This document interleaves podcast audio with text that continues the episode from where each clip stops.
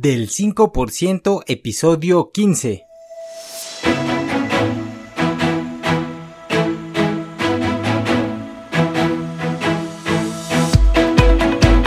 Tal? Mi nombre es Jorge Santiago y te doy la bienvenida a tu podcast del 5%. Este es un podcast sobre desarrollo personal y liderazgo donde voy a caminar contigo hombro a hombro y voy a compartir contigo los fundamentos y la mentalidad necesaria para poder transformarte en una persona de éxito. Así que bienvenido.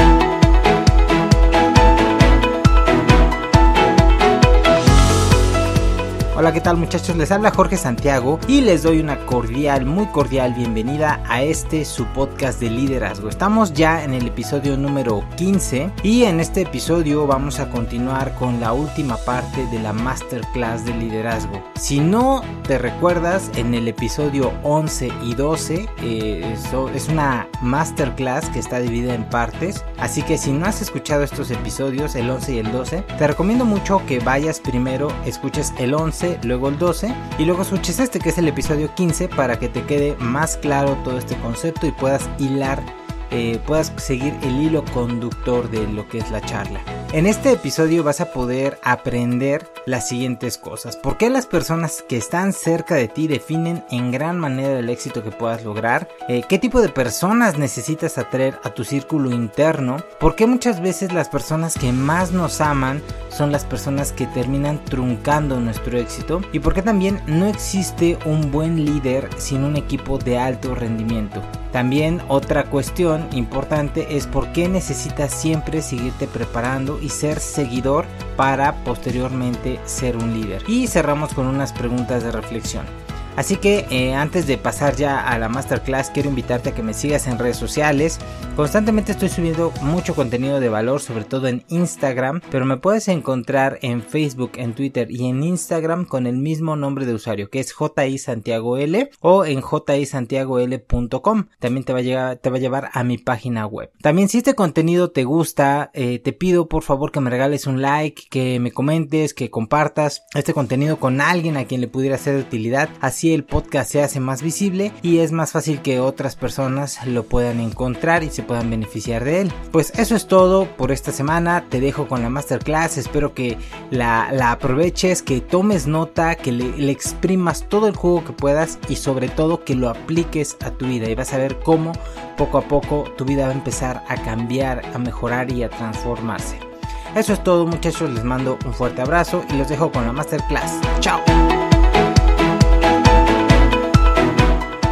Las personas adecuadas para tu círculo íntimo, igual esto es la parte de la ley del círculo íntimo del líder, donde dice necesitas valor, personas que tengan valor potencial, gente que activamente, o sea, yo como líder y ustedes como líderes tendrían que estar buscando activamente acercarse, traer a gente no solamente eh, en la vida, pero principalmente en el trabajo. Por ejemplo, yo, si soy el responsable eh, de esta parte, personas que están buscando formarse a sí mismos. Por ejemplo, si yo voy a contratar a alguien, yo le daría prioridad a alguien que tiene la iniciativa de estarse formando, de estar creciendo y todo, a alguien que tenga mucha experiencia en el campo. ¿Por qué? Porque a la larga va a dar mejores resultados.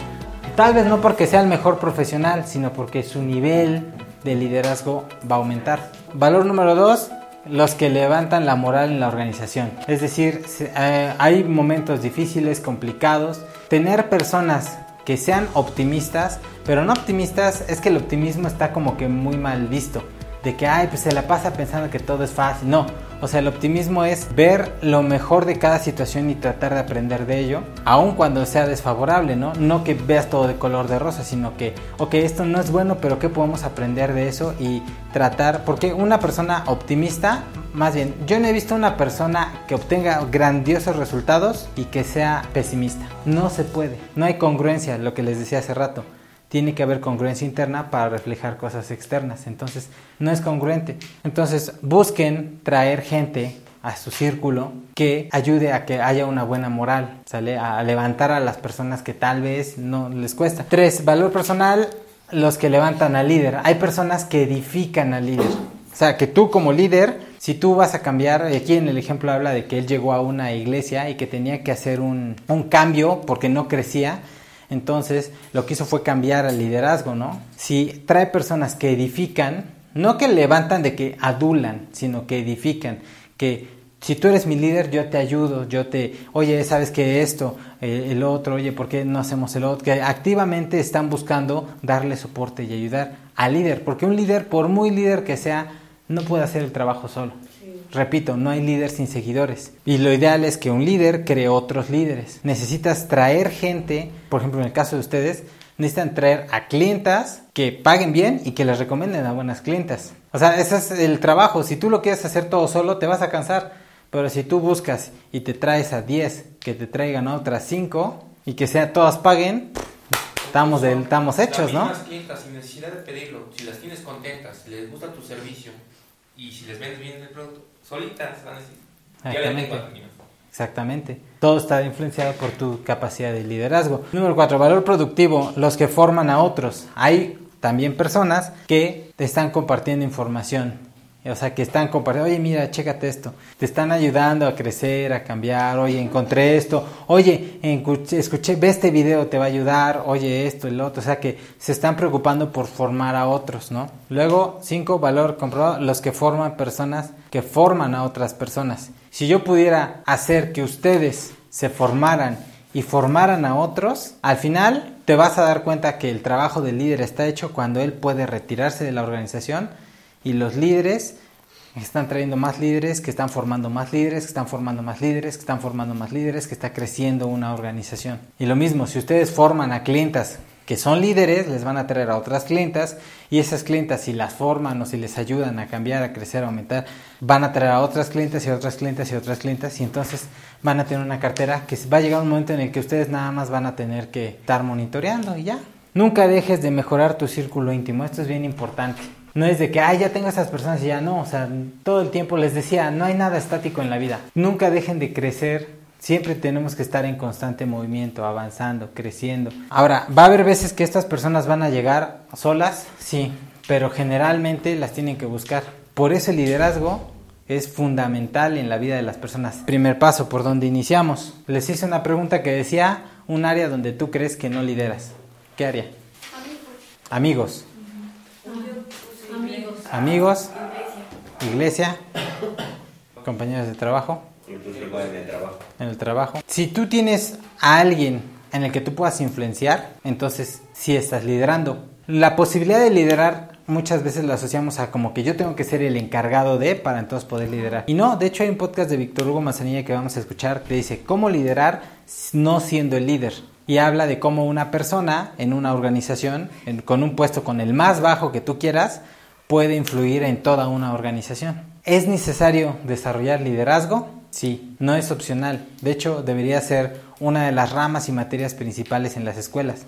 Porque si tuviéramos personas con mayor capacidad de influencia, el liderazgo, como vimos acá, viene acompañado de un montonal de cosas. ¿Por dónde empezamos? El mejor hack de vida que nadie nunca en la vida les va a poder dar, se los voy a dar hoy y gratis. ¿Qué es? Aprende karate. No, no es cierto, no es aprende karate. Consigue un mentor, consigue un mentor. En cada área de tu vida necesitas tener un mentor. Porque no puedes ser un líder sin ser primero seguidor. O sea, todos los grandes líderes son seguidores. De hecho, vamos a escuchar para la siguiente semana un audio de Rick, quién sabe qué, que lo escuché y está bastante bueno porque te dice Cuatro motivos por los cuales no te estás autoliderando y uno de ellos es este, que no eres seguidor. Si tú no eres seguidor de nadie, obviamente no va a haber nadie que te incomode, que te rete a ser mejor. Entonces estás en tu zona de confort. Naturalmente, todos buscamos nuestra zona de confort, naturalmente. Necesitas gente que te incomode de salir de ahí para ir al siguiente nivel, porque siempre va a haber un nivel y si piensas que estás en el nivel más alto, sí que crees, siempre va a haber un siguiente nivel.